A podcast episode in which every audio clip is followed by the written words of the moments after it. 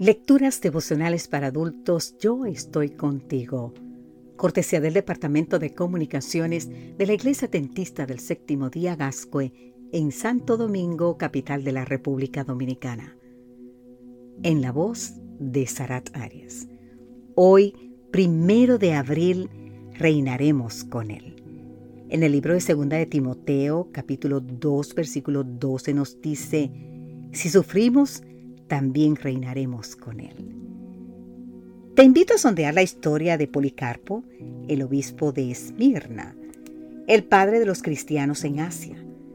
De acuerdo con Eusebio de Cesarea, el primer historiador de la iglesia cristiana, Policarpo, había sido discípulo del apóstol Juan, y Jerónimo, el traductor de la Biblia al latín, asegura que fue nombrado obispo por el mismo discípulo amado.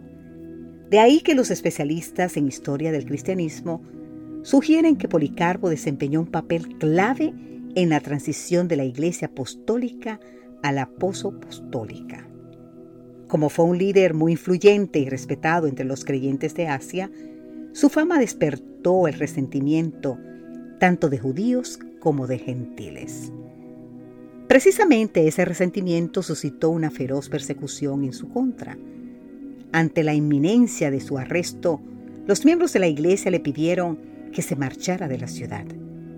Pero esto no sirvió de nada, puesto que poco tiempo después fue apresado y llevado ante Herodes y Nicetes, que trataron de persuadirlo diciéndole, ¿qué te cuesta decir que César es el Señor? Ofrecerle incienso y con ello salvarte. Y luego, ya en el estadio en el que sería sacrificado, el procónsul le insistió, jura y te soltaré. Insulta a Cristo. ¿Y sabes qué?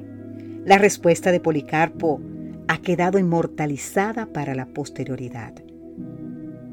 Durante 86 años he sido siervo y no me ha hecho nada malo.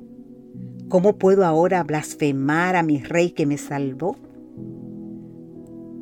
Pero ¿sabes qué le trajo como consecuencia esta respuesta? Poco después fue quemado vivo.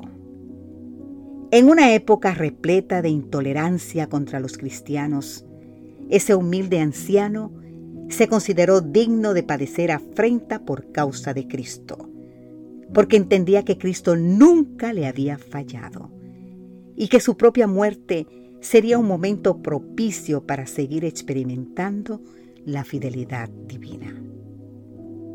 Querido amigo, querida amiga, muchos queremos transitar la senda de un cristianismo sin tropiezos, sin dolor, sin conflictos, sin nada que requiera sacrificios de nuestra parte.